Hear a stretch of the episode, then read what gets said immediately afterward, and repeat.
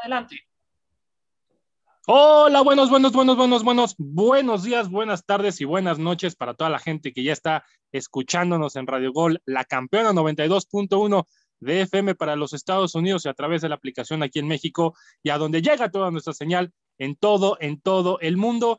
Digo buenas tardes, buenas noches o buenos días, porque recordemos que este programa también se puede escuchar a través de Spotify en Ráfaga Deportiva. Entonces, dependiendo del día en el que lo estés escuchando, es como te estoy saludando. Estamos en una emisión más de Ráfaga Deportiva, su noticiero semanal de Radio Gol, la campeona, información completa, información de varias disciplinas. Tenemos para platicar de muchísimas, muchísimas cosas. Tenemos Fórmula 1, tenemos eh, final de la Liga Femenil, tenemos eh, la sede del Super Bowl, Roland Garros, eliminatorias sudamericanas que ya empezaron, eh, más tenis, postemporada de NBA, tenemos, vamos a analizar el calendario de los Delfines de Miami, entonces también para que se queden en la final de la CONCACAF Nations League y tenemos un programa completo, tenemos un programa con muchísima información como cada domingo para todos, para todos ustedes. Les recuerdo, por supuesto, que pueden bajar la aplicación de Radio Gol La Campeona a través de Apple Store y Play Store completamente gratis, completamente gratis para que estén así al tanto de la información, no solamente de este programa, sino de toda la amplia variedad de programas que tenemos para todos ustedes. El día de hoy no me encuentro solo, como ya saben, estoy con mi buen amigo y estimado Ángel Estrada, que va a hablar de muchísimas, muchísimas cosas como tenis y otras cosillas más. Pero Ángel, te saludo, muchísimas gracias por estar aquí con nosotros. No, gracias a ti Luis, muchas gracias por la presentación. Ahí con la llamada a misa, que ya tenemos aquí por el rumbo donde vivo, eh, pues con gusto, ¿no? De acompañarles, efectivamente, para hablar de todos los deportes sabidos y por haber, con eso que se dio en la más reciente semana, en particular de mi parte, con, todo lo que sucedió en Roland Garros, lo que se prepara, se viene para Juegos Olímpicos ya a menos de 50 días y eh, lo que aconteció en la final de la Liga MX femenil, amigo. Por supuesto, ya estaremos platicando de toda, de toda esa información, por supuesto, súper completa como siempre de tu parte. Y también tenemos a una persona que está debutando en esta gran familia de Ráfaga Deportiva, una persona que sabe muchísimo, una persona humilde, una persona que tiene muchísimas ganas de estar aquí con nosotros y el día de hoy finalmente se nos hace, se nos hace poder presentarlo. Mi querido Paul, ¿cómo estás? Buenas tardes, gracias por estar con nosotros. Muy buenas tardes, Luis. Gracias, Ángel, por la presentación, por esta bienvenida, por la oportunidad, no más que nada, sí, debutando acá en Ráfaga Deportiva, en el resumen que seguramente a toda la gente le gusta. Un gusto estar compartiendo el espacio con ustedes, listos para hablar de todos los temas, para llenarnos de información, para aprender con ustedes, compañeros, y a darle, como comenta mi compañero Ángel, Roland Garros está on fire. Ahí hay una noticia agradable que pasó con Roger Federer y pues también ¿por qué no tocar la Nations League, sí, donde juega México, ¿no? Un torneo que muchos le llaman molero. Pero bueno, compañeros, gracias y a darle un saludo a todos ahí en casita. Gracias, Paul, gracias. Muy felices de que estés finalmente aquí con nosotros. Ya lo adelantabas, estamos platicando ya más adelantito de todo lo que sucede en el mundo deportivo. Me voy a quedar con ustedes yo porque voy a iniciar con buenas noticias, buenas noticias sin duda alguna para todos los mexicanos porque se llevó a cabo la sexta carrera de 23 que están estipuladas en el calendario 2021 de la Fórmula 1, el Gran Premio de Azerbaiyán, en donde Sergio Checo Pérez gana su, primer, su primera carrera con el equipo de Red Bull Racing. Como lo escuchan, Sergio Checo Pérez, el mexicano, el tapatío, gana la primera carrera con esta escudería, una victoria merecida, una victoria que la venía trabajando, Checo Pérez al inicio de la temporada cuando le preguntaban acerca de su llegada a la escudería de Red Bull, él comentaba que le diéramos seis carreras, que le diéramos seis carreras de adaptación y que iba a empezar a dar resultados. Checo Pérez no falla y en la sexta carrera termina llevándose la victoria. Una carrera demasiado interesante desde cualquier punto de vista en el que usted lo quiera ver. Noche o mañana, más bien mañana gris, oscura, Triste por segunda semana de manera consecutiva para el equipo de Mercedes. Valtteri Bottas y Luis Hamilton se quedan sin puntos, así como lo escuchó. La escudería de Mercedes, que en las últimas cinco temporadas venía arrasando la Fórmula 1 con estos dos, el día de hoy se queda sin puntos y esto mueve completamente el calendario de las estadísticas finales que marca la Fórmula 1, tanto en constructores como en pilotos. Ya les estaré dando las este, estadísticas un poquito más adelante. Pero vámonos con lo que pasó en la carrera, si no tuvieron la oportunidad de verla, ya saben que aquí yo los pongo al tanto como desde que empezamos en la semana 1 hasta la sexta carrera y vamos a ir así una por una hasta llegar al final del campeonato. Ya se los comentaba, Sergio Checo Pérez termina ganando una carrera demasiado accidentada en donde lamentablemente Lance Troll termina chocando su carro por una pinchadura en la llanta trasera, termina abandonando la carrera. La carrera se va desarrollando poco a poco. Checo Pérez empezó séptimo lugar en la primera largada de, este gran premio. Checo logra rebasar tres posiciones para ponerse en cuarto lugar. Verstappen iba en segundo y así se iba la carrera. Leclerc, que tuvo una carrera demasiado complicada, él empezó en la pole position, no terminó en el lugar que se había esperado para el equipo de Ferrari y al final del día el equipo de Red Bull se termina llevando y coronando, no de la manera que quisieran, porque amigos, qué carrera tuvimos, qué carrera tan emocionante tuvimos literalmente de principio a fin. Parecía que Max Verstappen iba a llevarse la carrera y los dos de Red Bull iban a terminar uno y dos respectivamente. Y a tres vueltas, a tres vueltas, como lo oye, a tres vueltas, el carro de Max Verstappen sufre una pinchadura también como la Stroll en la llanta trasera y esto hace que se que choque con la barda y que tenga que abandonar la carrera. Estaba ya acariciando los 25 puntos Verstappen para tomar más ventajas sobre Luis Hamilton y no pudo concretar la carrera. Repito, se quedó a tres vueltas únicamente de poderse llevar la victoria. Atrasito de él venía Sergio Pérez, atrasito de él venía Luis Hamilton, se va Max Verstappen, Pérez toma la primera plaza, Hamilton se queda con el segundo lugar y a partir de ese momento, amigos, cambia absolutamente toda la historia de la carrera, porque a solamente dos vueltas del final sale la bandera roja en la Fórmula 1 cuando hay problemas en la pista, porque hay, hay, diferentes tipos de banderas. La bandera a cuadros, pues evidentemente es este, el final de la carrera, la bandera verde que la carrera puede empezar otra vez cuando hay algún choque, eh, bandera roja cuando la, carrera está suspendida momentáneamente. Esto se debe a que normalmente hay una falla en, en la pista o está sucediendo algo con el clima, etcétera, etcétera, etcétera. Eso sucedió el día domingo. Eso sucedió el día domingo cuando la bandera roja sale a flote y los carros, cuando sale la bandera, tienen que ir todos a la línea de pits, todos, todos los carros se van a la línea de pits, y ahí la FIA, que prácticamente es la comisión de ahí de la Fórmula 1, determinará o determina si la carrera debe continuar o se tiene que suspender. En ese momento Sergio Checo Pérez estaba en primer lugar y era una incógnita. Si se iba a terminar la carrera, Checo Pérez terminaba siendo primer lugar porque las posiciones terminan como habían terminado antes de que suspendieran la carrera por la bandera roja. Checo Pérez iba en primer lugar, Luis Hamilton iba en segundo. Pasaron 25 minutos, 30 minutos, se armó todo un calvario para ver si finalmente la carrera se iba a terminar. Finalmente la FIA opta porque era una buena idea. Y eso, amigos, por eso les comento, si tienen la oportunidad de verlo en algún highlights, en algún video, búsquenlo en YouTube, búsquenlo en, en Facebook, porque sucede algo con Luis Hamilton que la verdad yo nunca había visto desde que empezó él en su carrera en la Fórmula 1, nunca le había visto un error tan de novato.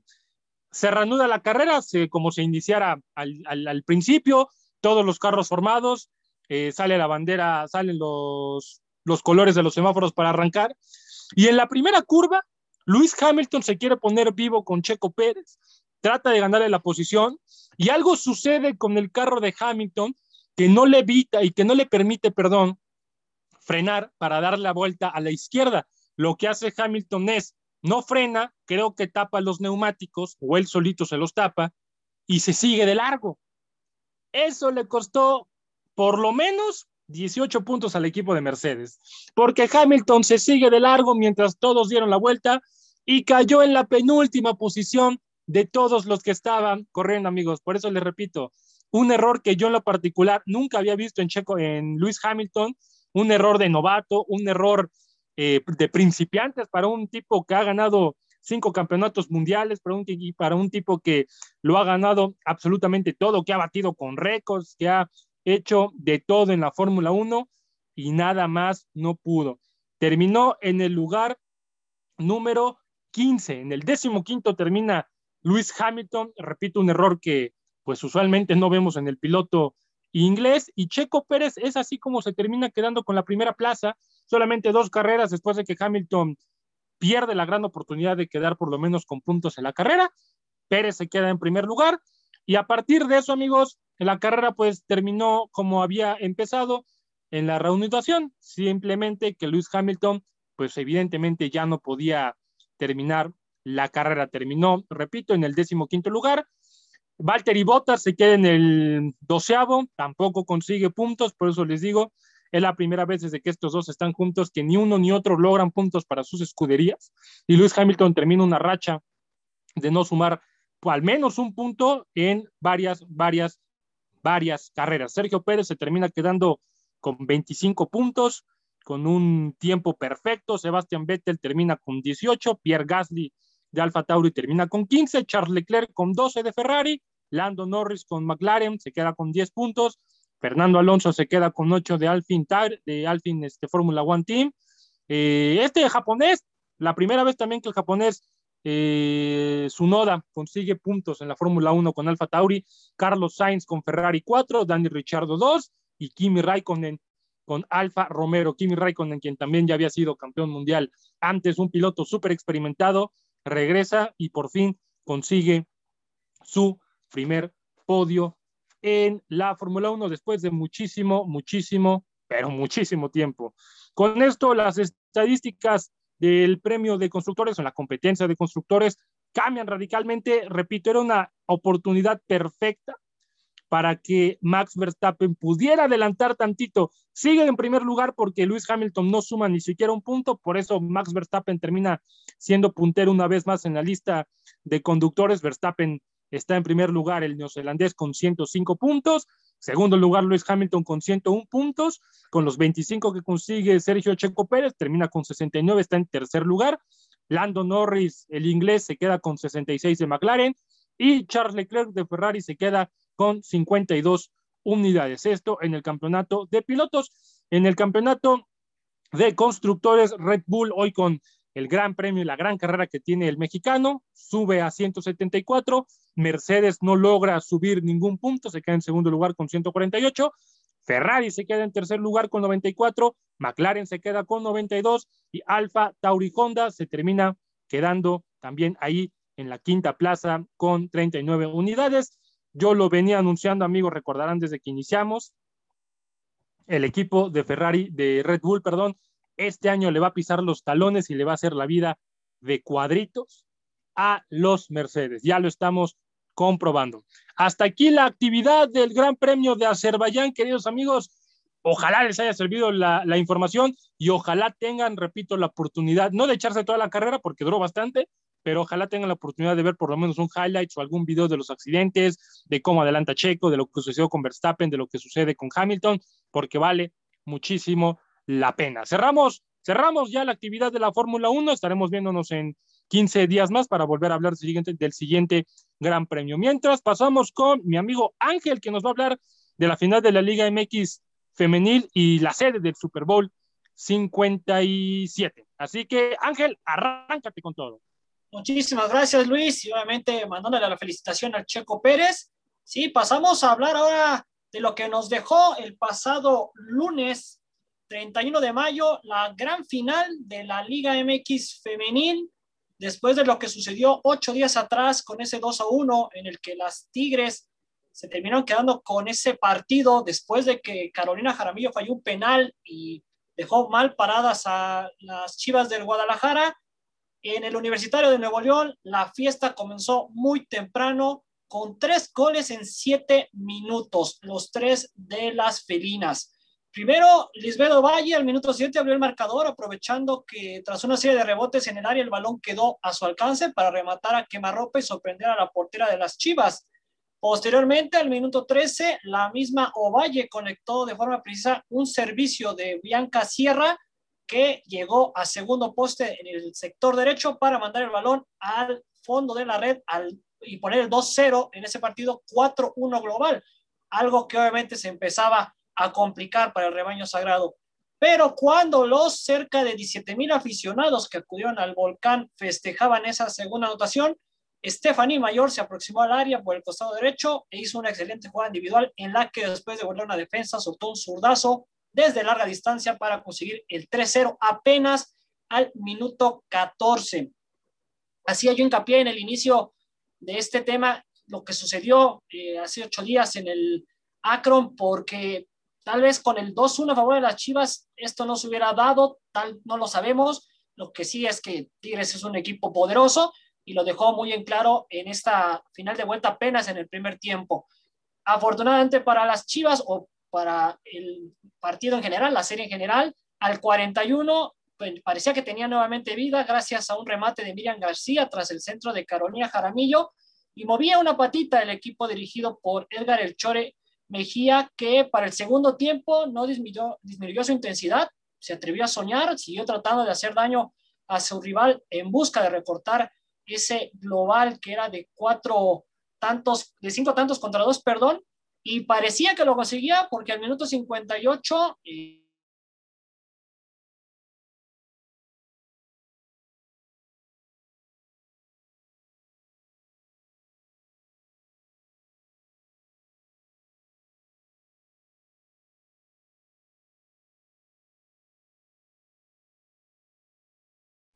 Parece, parece que ¿Nos escuchas, Ángel? Eh, lucían un poquito, ya se dieron los cambios, lógicamente se empezó a, hacer movimientos desde la banca y así llegamos hasta el minuto 89, donde Bianca, desde Blanca Solís, perdón, hizo el cuatro tantos por dos para el 6-3 en el global, que parecía definitivo, aunque al 90 todavía volvió a aparecer Stephanie Mayor, que llegó hasta línea de fondo y sacó un disparo que se le escurrió a la portera de las Chivas para el 7-3 global.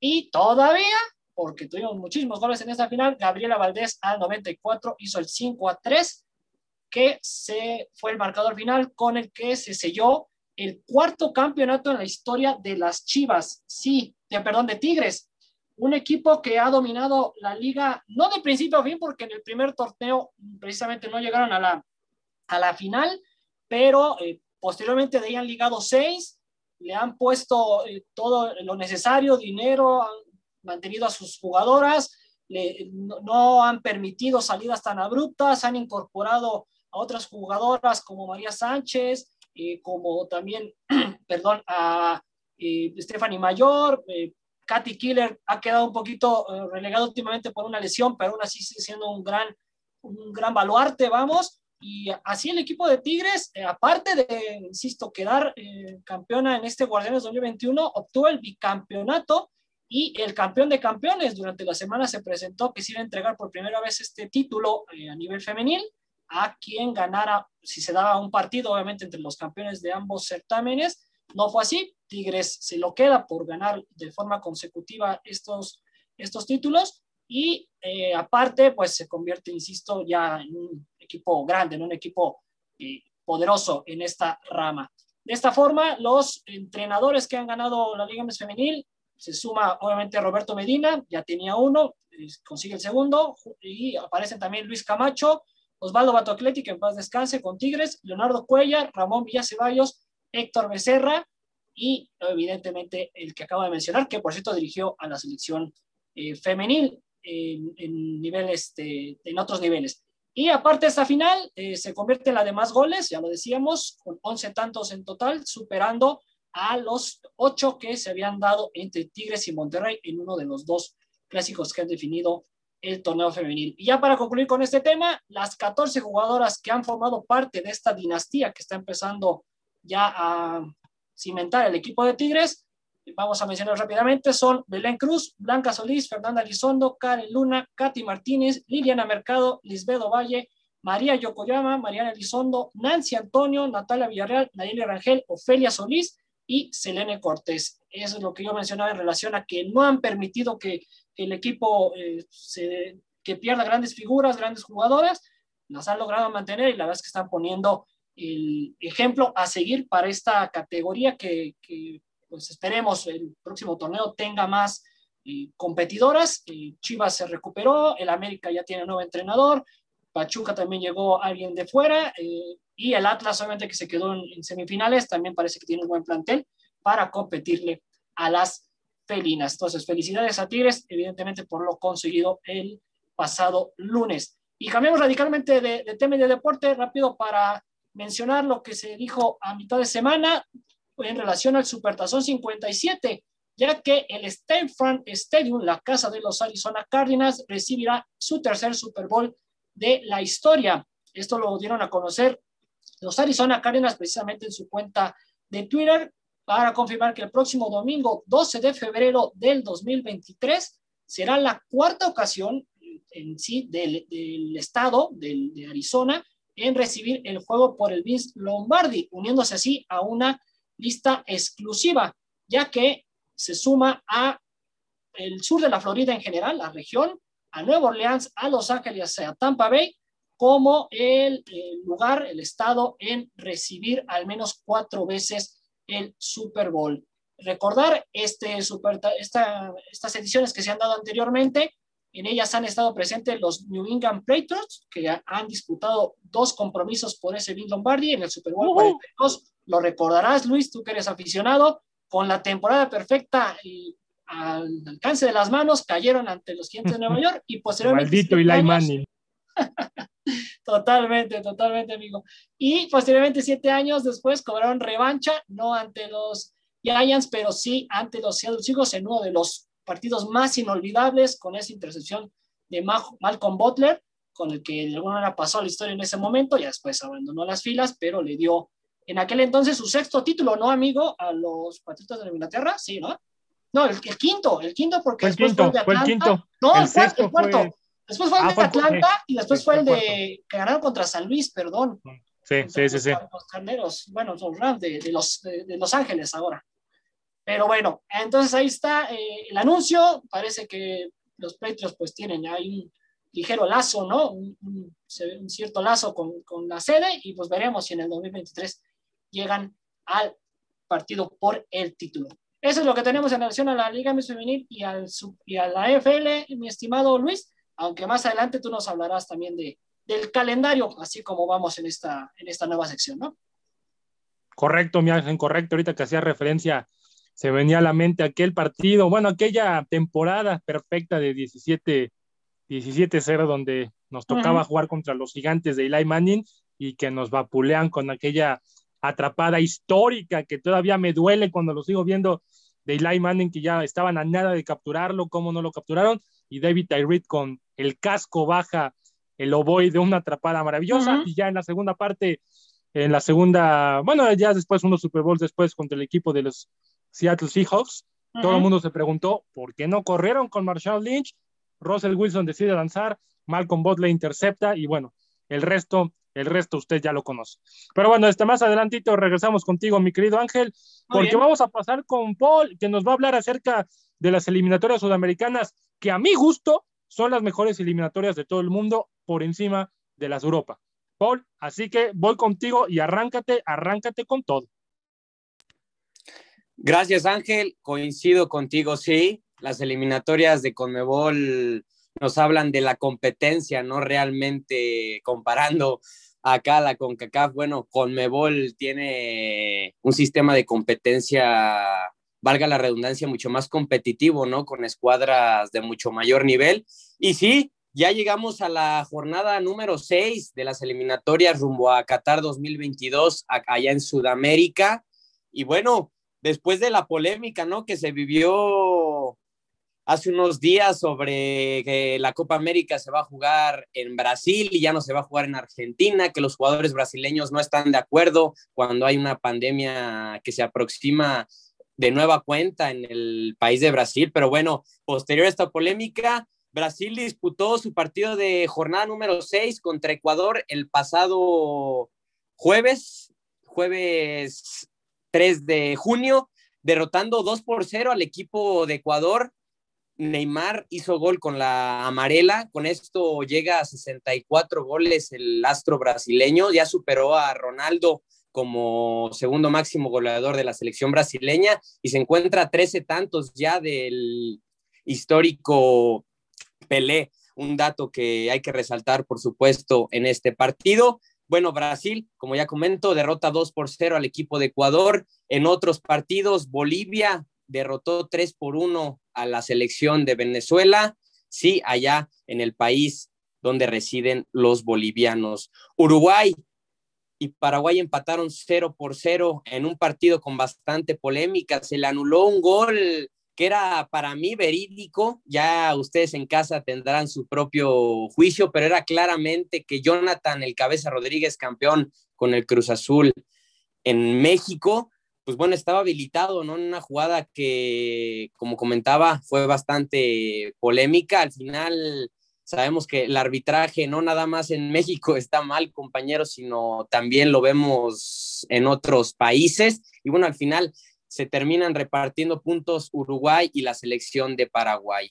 Argentina, sí, la selección de Lionel Messi que estrenando uniforme, ¿no? En conmemoración a, la que utilizaba Pelé en el Mundial del 86, una playera muy parecida, recibía a la selección de Chile. El, el, partido termina empatado uno por uno también, reparten puntos argentinos y chilenos. Messi marca gol de penal y bueno, al final, como comento, reparten unidades.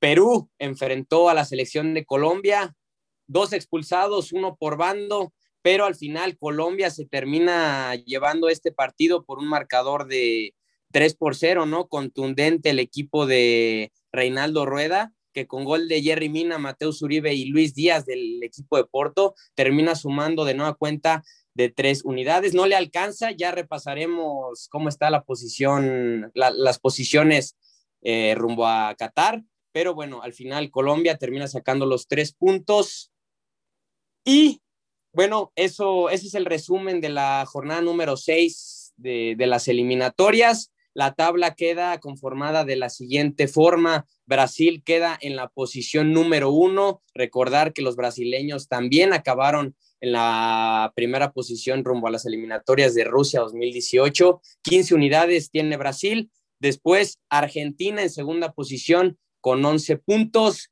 La selección de Ecuador queda con 13 unidades en tercer lugar. En cuarto, Paraguay. En quinto, el equipo uruguayo. En sexto está la selección que ya comentaba de Reinaldo Rueda, la selección de Colombia. Chile en séptimo, Bolivia en octavo, Venezuela queda en novena posición y en último lugar tenemos al equipo de Perú, sí, al equipo de Ricardo Gareca con únicamente cuatro unidades. Se va alejando el equipo peruano. Sabemos que, pues bueno, la vez pasada se clasificaron al Mundial inéditamente, ¿no? A Rusia 2018, en donde terminan haciendo a lo mejor no un papel bueno, pero que para, para el valor del equipo peruano, pues bueno, era bastante aplaudir. Ahora se encuentran lejos del, del primer lugar de, de Brasil, eh, la verdad es que están muy lejanos. Recordar que entran cuatro únicamente directamente al Mundial y eh, la Conmebol tiene un lugar únicamente de repechaje. Resaltar a toda la gente, a ustedes también, por supuesto, compañeros, que el martes 8 de junio inicia la jornada número 7 rumbo a Qatar. Estos son los siguientes, estos son los partidos de la jornada ya mencionada. Ecuador enfrentará a la selección de Perú, que está urgida de puntos, necesita sumar. Venezuela enfrentará a Uruguay en su casa. La selección de Colombia recibirá a la, Argentina de Lionel Messi, sí, al goleador histórico, al astro, que para muchos es el mejor jugador del mundo, para otros no, no sé ustedes si son Team CR7, yo la neta es que soy Messi totalmente, aunque no le vaya bien en la selección de Argentina. Después, Paraguay, bueno, recibirá al primer lugar de la tabla, así al polémico Brasil, al máximo ganador de mundiales con cinco títulos, la selección brasileña. Esperemos que Neymar pueda aumentar esa, esa cuota de goles. Y por último, la selección chilena enfrentará a Bolivia. Así la información en las eliminatorias de Conmebol. Se llevó a cabo la jornada número 6 y posteriormente vamos a empezar la jornada número 7, compañeros. Y bueno, Luis, si me das la oportunidad de pasar a otro tema con el tenis Roland Garros, primero otórgame un sí y le seguimos. Arráncate, compadre. Perfecto. Como les comento, Roland Garros, un torneo en donde tenemos, pues, un líder, ¿no? llamado Rafael Nadal, sí, con 13 títulos. Un torneo que el día de hoy nos deja una noticia bastante desagradable porque Roger Federer se retira de la competencia, gente, sí.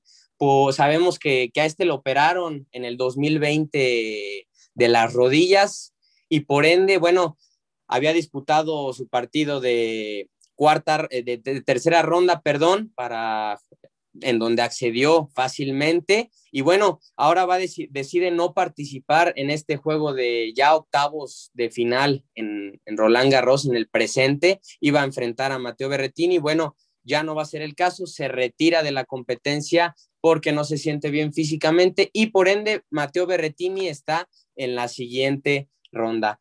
Para repasar cómo quedan los duelos, cómo se, eh, cómo se llevaron a cabo los duelos de cuarta ronda en la rama varonil. Bueno, Alexander Zverev enfrentó al nipón Kei Nishikori, se llevó el partido el alemán 6-4, 6-1, 6-1 fácilmente vence al, nipón. Después Alejandro Foquina, el español, vence en cuatro sets, partido disputado al argentino del Bonis, por lo que el español está adentro de la siguiente ronda. Después el chileno Cristian Garín derrotó en, perdón, fue derrotado en tres sets por el ruso Daniel Medvedev, el número dos del mundo actualmente. Y Estefano Tsitsipas derrotó a Pablo Carreño Busta en tres sets. Por ende, ya tenemos, este, esta es la parte baja de la tabla, ya tenemos, eh, faltan otros cuatro partidos de cuarta ronda, que es de la parte alta de la tabla, acaba de mencionar la parte baja. Mateo Berretini por, eh, está en la siguiente ronda, es decir, en cuartos de final. Diego Schwartzman va a enfrentar al alemán Struff, que acaba de sacar al español Alcaraz. Después, Novak Djokovic enfrentará al italiano Lorenzo Musetti y el rey de arcilla, sí, señoras y señores, Rafael Nadal enfrentará de nueva cuenta al italiano Yannick Skinner, quien fuera eliminado por el mismo Nadal en el torneo pasado en los cuartos de final del Roland Garros 2020. Como les comentaba, ya tenemos dos duelos de, de cuartos de final definidos. Son el, alemán Esberev enfrentará al español Alejandro Foquina y Daniel Medvedev enfrentará a Tsitsipas. Partidazo, así te la dejo, mi querido Ángel, perdón, mi querido Luis. Pues se nos va Roger Federer y Nadal sigue en pie. Una pena lo que sucede con su majestad Roger Federer, una, una, una, verdadera pena no poderlo, no disfrutar en, lo que resta de este torneo que siempre Federer termina siendo un partícipe de cualquier torneo de Grand Slam que se pueda uno imaginar, ya sean los cuatro torneos grandes, en el, US Open, en el Australian Open, ahí en, en, Roland Garros y en Wimbledon. Es una pena que no podamos disfrutar a, su majestad. Ángel, vas tú, hermano. Ahí, ¿qué tienes tú que comentar de todo lo que ya eh, platicamos ahorita del tema de Roland Garros? Sí, claro que sí. Vamos a complementar también con el circuito femenil, pero rápidamente bueno, lo de Federer, obviamente, ya lo citaba Paul, viene diezmado, todavía se está recuperando, metiéndose el circuito, y él desde un inicio, obviamente, pensó en la gira de, césped en Wimbledon, en donde es el, eh, uno de los máximos ganadores, y quiere ir poco a poco llevando su cuerpo y acostumbrándolo de nuevo a la máxima competencia. Entonces, respetable, y de ahí en fuera, pues, eh, lo que queda, grandes tenistas, obviamente, jóvenes que siguen aspirando, y por delante también los experimentados como Djokovic y Nadal, que veremos si consiguen eh, su pase a cuartos y a semifinales.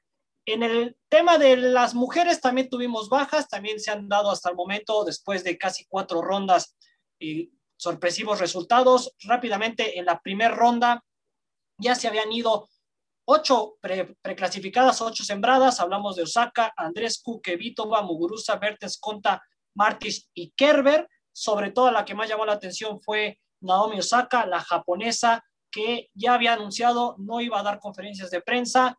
Por un momento sacaba de onda este tema, pero posteriormente cuando se retira, ella publica, da sus, motivos y rápidamente les voy a leer parte de, esa, de eso que la llevó a tomar esa decisión. Menciona que no, quieres, no quería hacer una distracción y eh, no encontraba el momento ideal para dar a conocer ese mensaje, pero su salud mental eh, no estaba siendo la más óptima. Había sufrido largos o ha sufrido largos episodios de depresión desde el US Open 2018 y le ha costado lidiar con ello. De hecho, eh, recalca que cualquier persona que la conozca es ella una persona introvertida, que cuando salta a la cancha lleva auriculares y eh, eso le ayuda a calmar su ansiedad social. Si bien eh, no es tan evidente, esto se remarca durante las conferencias de prensa, donde, si bien la han tratado muy bien, no es una oradora pública natural y siente oleadas de ansiedad al momento de hablar ante todos los medios. Por eso es que ha decidido tomarse este tiempo fuera de la cancha eh, y regresará obviamente cuando considere ya que sea el momento adecuado, además para platicar con los organizadores de una serie de cosas que no le gustan en relación a este tema de la prensa y que involucra a jugadores, prensa y fanáticos. Posteriormente, para la segunda ronda, seguimos perdiendo sembradas. Alice Barty fue una de ellas, la australiana, la número uno, se tuvo que retirar por lesión. A ella le acompañaron Carolina Pliskova, Belinda Benkic, Verónica Kudermetova y Ekaterina Alexandrova, estas últimas dos de Rusia. Y para entonces ya no llegaron tenistas de la quali o que recibieron wildcard y tampoco tenistas locales. Lo mismo sucedió en el circuito varonil, por lo menos en singles. Eh, en general, en los Grand Slams no se presenta esto. y los, locales no suelen eh, llegar a, instancias altas y si no que me lo confirme Paul, pero desde eh, Andy Murray, creo, desde que fue ganador Andy Murray de Wimbledon, no hemos visto a, un tenista local en los diferentes cuatro Grand Slams llegar, llegar tan lejos en esta, eh, en cada uno de los que, de los que se compite. Solo en la parte femenil, amigo. Exactamente, sí, ¿no? Ahí sí destacan los países. Efectivamente, sí, hablamos de Serena Williams en el US Open, obviamente, y Asley Barty, ¿no? Que recientemente ha, llegado en, el, en, el, Australian Open. Para la tercera ronda eh, se sumaron, insisto, más sembradas. De hecho, nos hemos quedado hasta la tercera ronda con solamente 11 de 32. Llaman la atención Arina Zabalenka, la bielorrusa, que había llegado muy bien, que había sido campeona en Madrid, Elines Vitolina, Brady, que se retiró, Mertens, Kiss, Mukova, Pegula y Contaveit son las otras. Y llegamos a esta ronda con eh, varias jugadoras que nunca habían pisado los octavos de final. Hablamos de Ribakina, Sakari, Gob, Sidansek y Kostyo y obviamente otras tantas con mucha experiencia, con muchas presencias, como Azarenka con 6, Stephens con 7 y Venus Williams con 13. Pero en la más reciente jornada, la primera de los octavos de final, ya tanto Azarenka como Williams han caído. La bielorrusa fue sorprendida por Pavluchenkova en tres sets, mientras que Serena Williams cayó 3-6, 5-7 ante Ribakina, ambas insisto, llegan y, amplían su presencia en este eh, Gran Slam. Y del otro lado eh, avanzaron Paula Badosa, que superó a Barqueta Bondrousova, y también Tamara Sidanse, que venció a Sorana Sistea. Así es como más o menos está quedando este cuadro de femenil que tiene en, para que tendrá muy pronto los otros duelos de octavos de final, en donde se encontrarán Javeur contra Goff, Stephens contra Kresikova, Kenin ante Sakari y Kostiuk ante Iga Swiatek, la campeona defensora. ¿Qué tal en ese aspecto, Luis? ¿Qué te ha parecido también el, circuito femenil de, este segundo Grand Slam? Demasiado interesante, mi querido Ángel, demasiado interesante, sobre todo por todas las, cabezas de serie que están, que están cayendo y con muchas dificultades. Ya lo mencionabas tú, ya lo mencionaba el buen Paul, el caso de eh, la japonesa Osaka, de Nomi Osaka, una, una, una sorpresa. Eh, Muguruza también ahí con, con, una que otra dificultad. Y lo que comentaba también Paul al inicio que, que empezó con la introducción de, del tema, el hecho de que su majestad no pueda presentarse o no pueda seguir debido a las debidas complicaciones que ha tenido físicamente el, suizo. Pero del cuadro de los hombres, pues todavía nos queda Rafa Nadal y, Djokovic. Yo creo que esa sería la final pues más lógica que podremos tener. Ahora, habrá que ver bien eh, si alguno de los dos no tiene algún tipo de, de descalabro. ¿Por qué? Porque sabemos bien que luego en ese tipo de torneos los, los contrincantes de mayor nombre son los que, de, menor nombre, perdón, son los que le terminan pegando los de mayor nombre. Pero todo apunta a que una final buena podría ser entre Djokovic y, Nadal. Y un dato curioso, fíjate, de estos dos, supongamos que va a ser la final de este, eh, de este Grand Slam. Eh, Djokovic es el jugador que tiene más victorias contra Nadal, que tiene 29, y Nadal es el jugador que más victorias tiene contra Djokovic, que tiene 28. Entonces, pues ahí está para que la gente lo vaya interpretando si puede ser, o si puede ser o será una final entre eh, el serbio y el español, pues ojalá quiera que sea eso. Eh, al, final del, al final del día están en el top del ranking mundial los dos, eh, tipos que se conocen, tipos que son en su momento llegaron a ser números uno. Y muy buena, o sea, muy buena. En la parte femenina, pues ya nada más complementando lo que, lo que tú comentabas, pues es eso, las, la vertiente que ha habido con, con las chicas con hasta 19 cabezas de serie, que es entre la tercera ronda y cuatro más que nombres. Eso sorprende porque si tenemos en cuenta lo que, lo que termina fluctuando al tenis femenino hoy en día, pues prácticamente es eso. Y hasta el momento, pues 26 clasificadas o preclasificadas eludieron una derrota las primeras de cambio o algo pues que ha sido histórico, competencia en su máxima expresión en el cuadro femenino y, qué bueno que haya, que, esté siendo así este abierto de, de, Roland Garros, perdón, de este abierto, este Grand Slam de Roland Garros, qué bueno que se está teniendo este tipo de competencias en la WTA y ojalá también lo podamos ver ahí en, en, el cuadro de los, de los hombres. Pero sin duda alguna, mis favoritos, ahorita voy con ustedes, mis favoritos en el cuadro de los hombres son eh, Nadal y Djokovic. No sé ustedes cómo lo vean, Ángel, ¿tú cómo lo ves?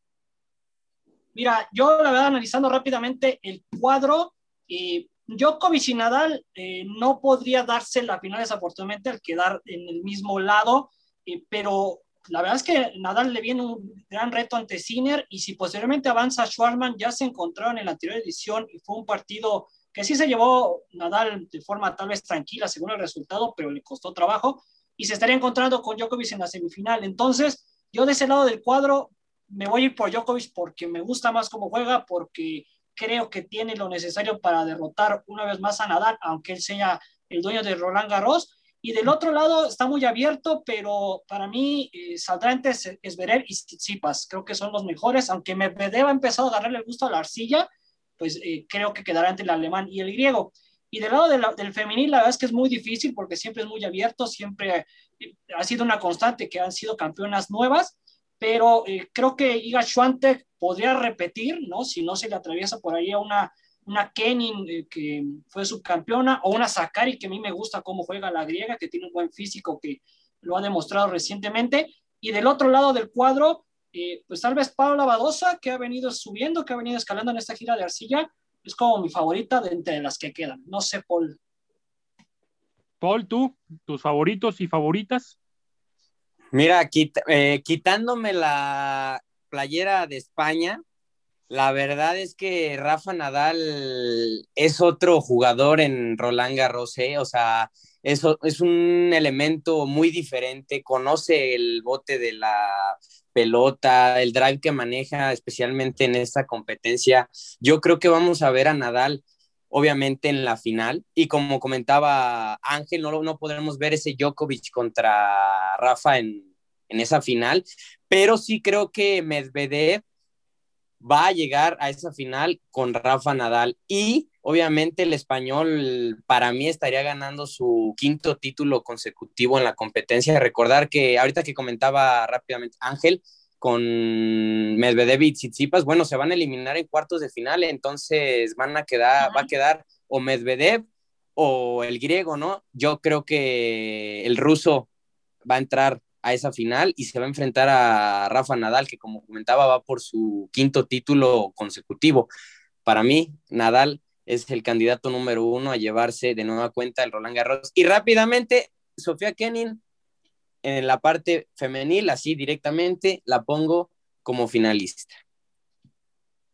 Perfecto, gente. Pues ahí están los favoritos de Ángel, los favoritos de Paul y los favoritos de su servidor. Un torneo que pinta para muy buenas cosas, un torneo que promete muchísimo y veremos si Nadal termina llevándose otro, otro, otro gran slam, otro premio de gran slam.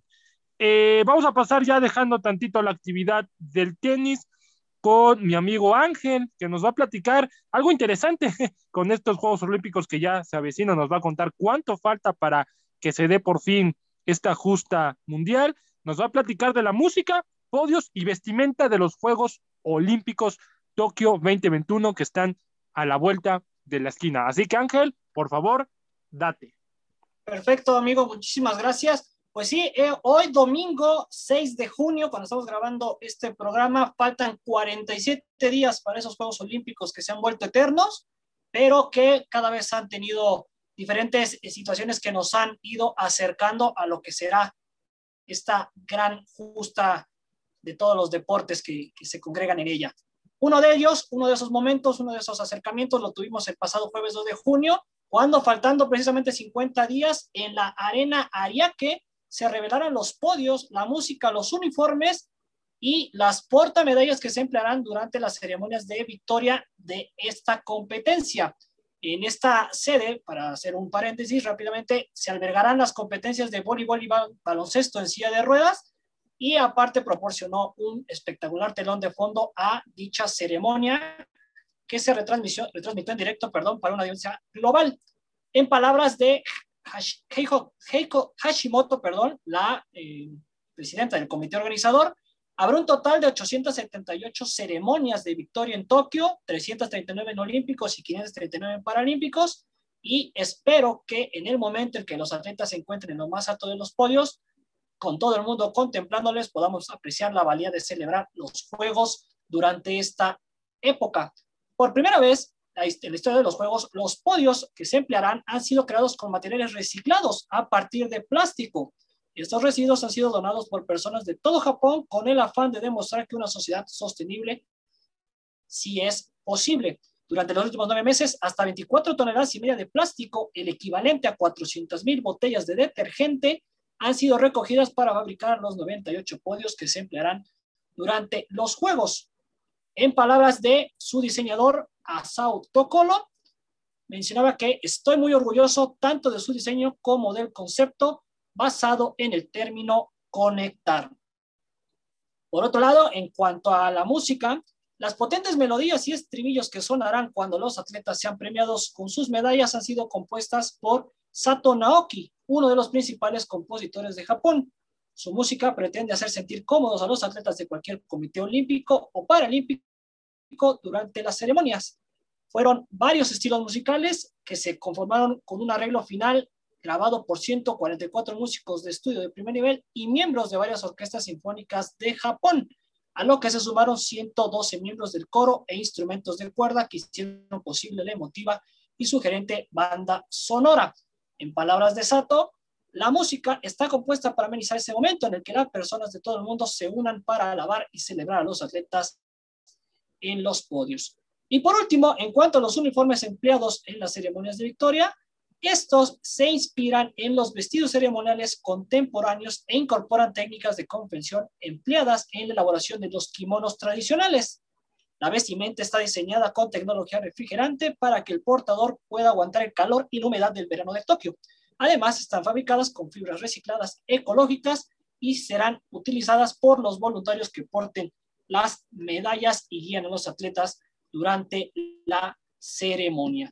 Eso fue lo que se presentó el pasado jueves y con lo que poco a poco se está dando final a lo, eh, vamos, relacionado fuera de las competencias para estos Juegos Olímpicos. Y ya nada más de rápido, Luis, eh, si me permites decir, en, en términos de la delegación mexicana, tenemos hasta el momento 62 plazas o, tiene el Comité Olímpico 62 plazas, 31 varoniles, 31 femeniles, lo que son 120 deportistas, 74 hombres y 46 mujeres. Pero en la más reciente semana ya se sumaron otros más. Eh, estamos hablando de Jesús Tadeo Vega en el atletismo. También aparecen cuatro jugadores o cuatro golfistas que se confirmarán a finales de junio. Hablamos de Carlos Ortiz, Abraham Anser, María Fasi y Gaby López, y también de dos boxeadores nuevos, con los que se suman tres para, es para esta justa. Hablamos de Brianda Cruz y de Rogelio Torres. Así que, pues poco a poco subiendo la delegación y poco a poco queda menos tiempo para disfrutar de los Juegos Olímpicos y Paralímpicos. Perfecto, Ángel, perfecto, súper completa la información, súper, súper completa. Vámonos rapidito ya, porque el tiempo, amigos, el tiempo nos come. Podríamos pasarnos hablando aquí tres, cuatro horas de lo que más nos gusta, pero lamentablemente no podemos. Tenemos una hora, entonces hay que meterle velocidad. Vamos a pasar con el tema de la postemporada del NBA, que ya ven que les estuve comentando desde que inició este, eh, desde que yo entré a participar aquí en Ráfaga Deportiva, les hablé del play-in, ya superamos todo eso, y el día de hoy nos encontramos con que los Clippers de Los Ángeles por fin ganan la serie contra los Mavericks de Dallas, que como se les había complicado, en siete juegos la terminan ganando ahí en Staples Center, lo ganaron 126 a 111, y con esto el equipo de los Clippers ya finalmente tiene rival contra el Jazz de Utah, el uno contra el cuatro de la conferencia del oeste. Los Nets de Brooklyn y los Bucks de Milwaukee también arrancaron, arrancaron serie el día sábado con una victoria no contundente, pero sí cómoda contra el equipo de Milwaukee, 115 a 107, y el segundo de la serie se terminará jugando el día 7 de junio, que cae lunes. El equipo de los Nuggets de Denver contra los Suns de Phoenix van a arrancar también serie apenas el lunes 7 de junio, así que esa serie va a estar demasiado, demasiado, demasiado interesante. Y el equipo de los Sixers de Filadelfia cayeron este domingo con una victoria sorpresiva para muchos y sorpresiva para propios y extraños, 128 a 124, ganándole el equipo de Atlanta de Trey Young a domicilio al equipo de los Sixers del pequeño Doc Rivers, con una actuación magistral de Trey Young con 35 puntos, 10, 10 asistencias, 4 de 11 en, triples, 9 de 9 en tiros, de, en tiros libres y en 39 minutos logró acumular 35 35 puntillos. Ahí están las series, amigos, se las repito. Atlanta contra 76ers, Clippers contra el Jazz de Utah, Nuggets de Denver contra los Suns de Phoenix y el equipo de los Nets de Brooklyn contra los Bucks de Milwaukee. Ya son las semifinales respectivamente de cada, de cada conferencia. Estamos arrancando, apenas ha jugado un partido entre los Nets, el equipo de los Sixers también apenas ha jugado un partido y las demás series empezarán a partir del lunes 7 de junio. Así que, pues bueno, ahí está. Vamos a pasar con mi amigo Paul, que nos va a hablar acerca de la maravillosa, esplendorosa y competitiva CONCACAF Nations League. Así que, mi querido Paul, por favor, pues dale con todo. ¿Me, escuchan bien? Bastante. Gracias, Luis. Sí, ahora vamos al otro lado de la moneda, en donde, bueno, se muestra para mí la no competencia es la CONCACAF, sí se está desarrollando la Nations League y es que el pasado jueves 2, perdón, jueves 3 de junio se desarrollaron las semifinales de la Nations League, sí, en donde la selección hondureña enfrentó a los Estados Unidos este equipo que, bueno, cuenta con tres jugadores de talla internacional ya, el campeón Christian Pulisic de Champions League, McKenny de la Juventus y por supuesto Serginho Dest del Barcelona. Al final Estados Unidos se termina imponiendo 1 por 0 ante el equipo de Honduras, le alcanza en los últimos minutos para batir a la selección hondureña que en todas las en todas las fases, compañeros, es decir, en todas las edades, se está volviendo una selección bastante competitiva. Ya lo veíamos en el preolímpico eh, a Honduras compitiéndole a México, pero bueno, así termina siendo este resultado. Estados Unidos en la gran final y obviamente enfrentará a la selección mexicana que empató en los 90 minutos contra Costa Rica, sigue dominando la selección mexicana, el equipo Tico. Al final en los penales, Guillermo Ochoa bueno, muchos lo ponen como el héroe, así ponen las noticias, Salvador Ochoa, el Salvador, la verdad es que no es un gran portero atajando penales, se nos está acabando ese Guillermo Ochoa que todos queremos, termina ganando 5 por 4, como lo comentaba, en la tanda de penales desde los 11 pasos y por ende enfrentará a Estados Unidos Esperemos un buen resultado para México. Resaltar datos entre ambas escuadras, Estados Unidos y la selección mexicana. El último partido que disputaron México y Estados Unidos fue el pasado 6 de septiembre, bueno, del 2019, en donde el Tri ganó 3 por 0 en un partido amistoso. Se han enfrentado en siete finales ambas escuadras. México registra seis victorias y únicamente una victoria ha sido para los Estados Unidos en una final de Copa Oro en el 2007. Veremos cómo se desarrolla esta final, esperemos un, gran resultado para México y que sea la séptima para los nuestros. Gracias Luis, Ángel, seguimos con ustedes. Perfecto, Paul, perfecto. Ojalá ya estaremos pendientes de este torneo, de este torneo que si bien no es tan competitivo, siempre hay morbo con ver a la selección mexicana y a la selección de los Estados Unidos, los dos con cuadro completo y veremos si por fin la selección de la Barras y las Estrellas pueden dar ese gran salto con esa generación que tanto mundo promete, que juegan en Europa, que en Champions, que en el City, que en la Juventus, pues vamos a ver, vamos a ver. Ya para cerrar el programa, amigos, vamos a analizar rápidamente el calendario de los Delfines de Miami. Eh, estamos viendo esta semana, este, justamente esta conferencia del este de la americana, entonces, Liga del Este, perdón, de la, de la, de la conferencia americana, entonces vamos rápido con el calendario de los Delfines de Miami, en la semana 1 terminan perdiendo contra los Patriotas de Nueva Inglaterra, semana 2 pierden contra los Bills de Buffalo, semana 3 le ganan a los Raiders de Las Vegas, la semana 4 le ganan a los Colts de Indianapolis, semana 5 pierden contra el campeón eh, del Supertazón, los Tampa Bay Buccaneers de Tom Brady, pierden en la semana 6 contra los Jacksonville Jaguars, ganan en la semana 7 contra los Halcones de Atlanta, ganan contra los Bills de Buffalo, pierden contra el equipo de los Tejanos, pierden contra los Ravens, tienen semana, semana de descanso en la semana 14, le ganan a los Jets, le ganan a las Panteras, pierden contra el equipo de los Gigantes de Nueva York, le ganan al equipo de los Jets en la segunda vuelta, pierden contra los Santos de Nueva Orleans, que sin Drew pues realmente se ve complicado que los Santos puedan hacer algo, y terminan el calendario y terminan el año, a mi punto de vista,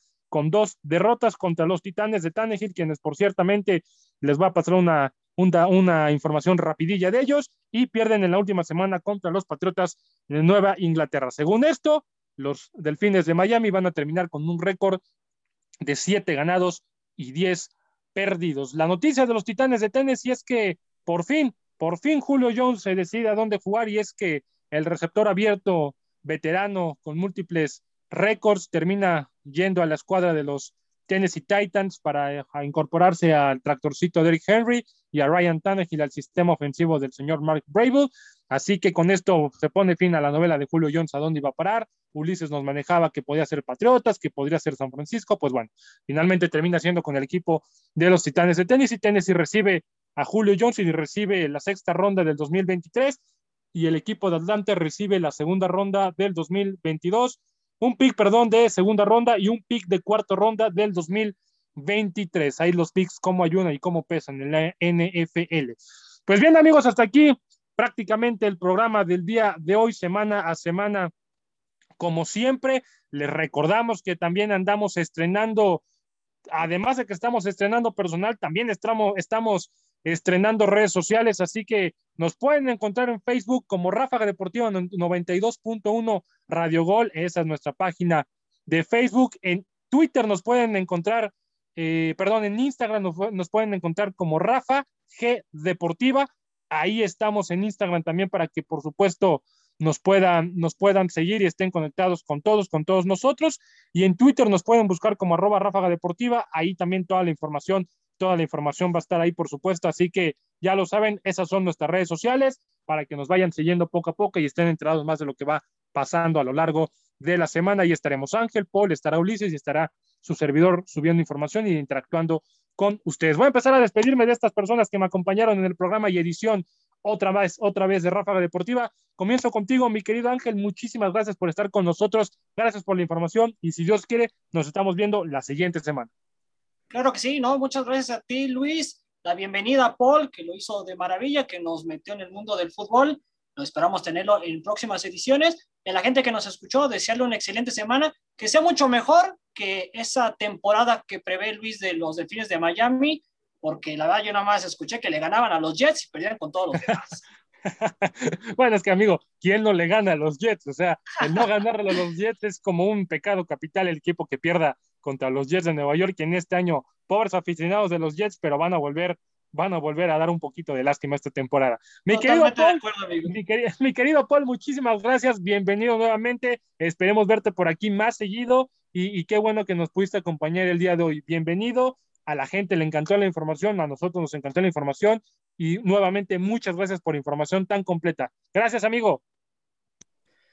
Gracias a ti, Luis Ángel, por la oportunidad. No, un gusto estar acá con ustedes. Me encantó este debut. Ahora sí que yo creo que debuté con un golazo, ¿no? Bueno, este, gracias por la oportunidad. Como comento, reitero los temas a empaparnos del deporte. Ojalá que Rafa Nadal nos dé una alegría más en el Roland Garros.